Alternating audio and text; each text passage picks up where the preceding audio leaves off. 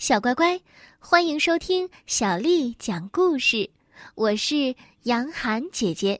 今天，杨涵姐姐为你讲的是由荷兰的大朋友哈曼·范施特拉滕写的《雪人的愿望》。我们要感谢南京师范大学出版社的叔叔阿姨为我们出版了这本书《雪人的愿望》。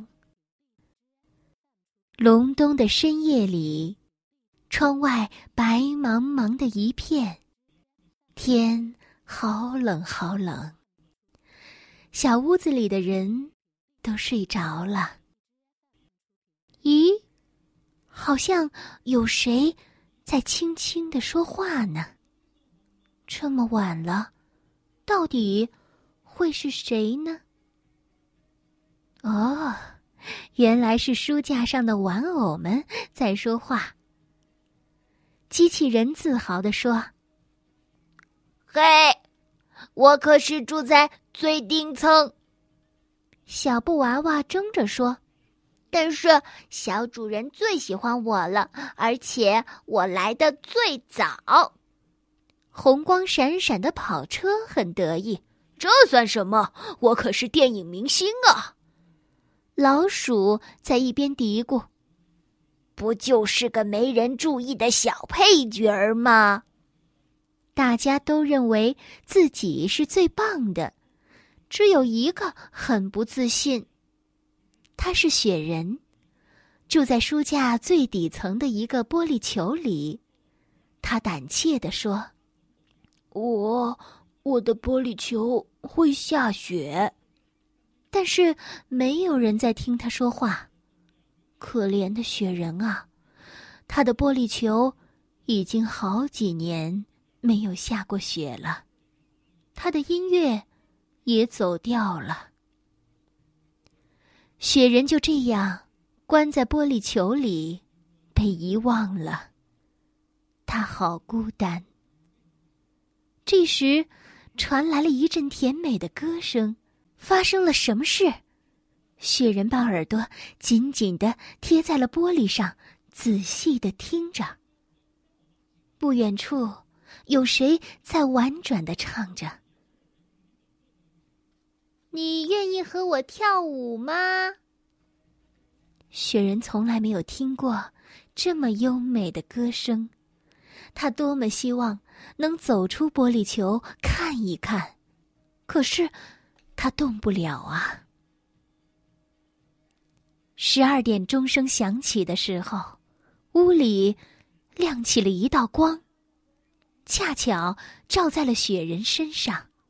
更奇怪的是，有一阵微风从他身边轻轻的拂过。玻璃球怎么会起风呢？他四下张望，啊，玻璃球！不知什么时候消失了。怎么回事？怎么回事？雪人喊了起来。这时，屋里传来了一个声音：“ 你不是特别想离开玻璃球吗？现在你如愿了。”雪人循着声音望去，原来是时钟上那个金光闪闪的天使在说话。他微笑着对着雪人说：“嘿嘿，现在你可要听仔细了。你只有一个小时的自由时间，一个小时之后玻璃球会再次关闭。你必须在它关闭之前回来，不然的话，我就会融化，对吗？”雪人打断了他的话：“是的，你快点去吧，别浪费时间了。”雪人拔腿就走，歌声好像是从玩具盒那边传来的。对，就在那里。他使劲儿的跑啊跑啊，一刻都不停歇。拐过一个弯，歌声已近在耳边。他停下了脚步。一个穿着粉红色裙子的女孩慢慢的转过身来。就是她在唱歌。今夜你愿意和我跳舞吗？你愿意和我跳舞吗？今夜谁愿意和我跳舞？雪人鼓起勇气，弯下腰，轻轻的握住他伸出的手，说：“我愿意。”雪人跟女孩跳起来，时而跳跃，时而旋转，直到头都晕了。女孩说：“和你一起跳舞真好啊。”雪人点点头，心里却很伤心，因为他只有几分钟的自由时间了。对不起，我得离开一下。说完，他就匆匆的走了。雪人边跑边回头，当他经过天使身边时，问道：“我能和他在一起吗？”天使摇了摇头，说：“我只能满足你一个愿望。”一直在看热闹的其他小玩偶都笑了起来。老鼠说：“嘿，没人愿意和你玩。”机器人喊道：“你的玻璃球可要关闭了。”布娃娃补充道。他以为自己跳得很好呢。红跑车坏笑着说：“哼，那个女孩会马上厌倦你的。”雪人的泪水在眼眶里打转。他们说的没错，这么美丽动人的女孩怎么会喜欢他？他一定是在妄想吧。雪人及时的回到了玻璃球边上。但他犹豫着，内心很挣扎。他好想回去找那个小女孩。当的一声，一点的钟声响起，雪人的额头冒出水珠来，他开始心灰意冷。突然，他听到了一个清晰的声音：“雪人，你在哪里呀？”是那个女孩。我在这里。正在融化的雪人大声的喊道。女孩问：“你怎么走了呢？”雪人指了指天使，对他说：“他实现了我的愿望，和你一起跳舞。这短短的一个小时，是我生命中最美好的时光。现在，我要。”女孩抬头看了看时钟，说：“亲爱的天使，我能许个愿吗？”然后，她转向雪人说：“我想。”雪人闭上了眼睛。接着，他听到了优美而熟悉的声音，是从玻璃球里传来的。他慢慢的睁开了眼睛，雪花一片片的飘落下来。他已经在玻璃球当中了，只是身边站着那个女孩。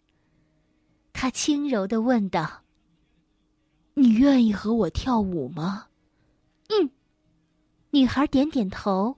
玻璃球里的雪人和女孩唱着跳着，仿佛一直都是这样。这就是雪人的愿望。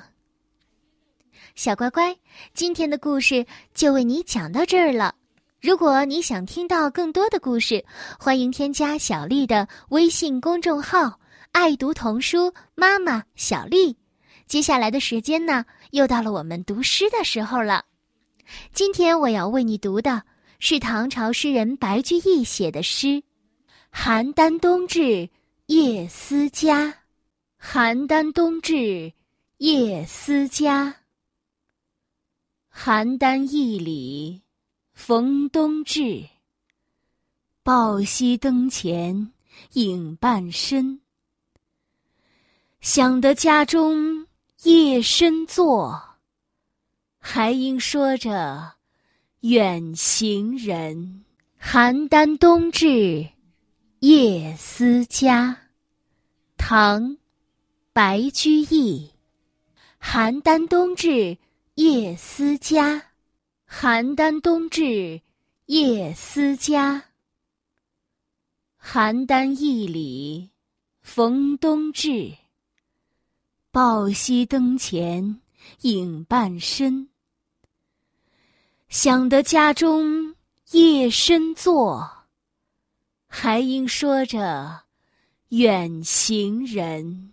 邯郸冬至夜思家，唐·白居易。邯郸冬至夜思家，邯郸冬至夜思家。邯郸驿里逢冬至，抱膝灯前影伴身。想得家中夜深坐，还应说着远行人。小乖乖，晚安。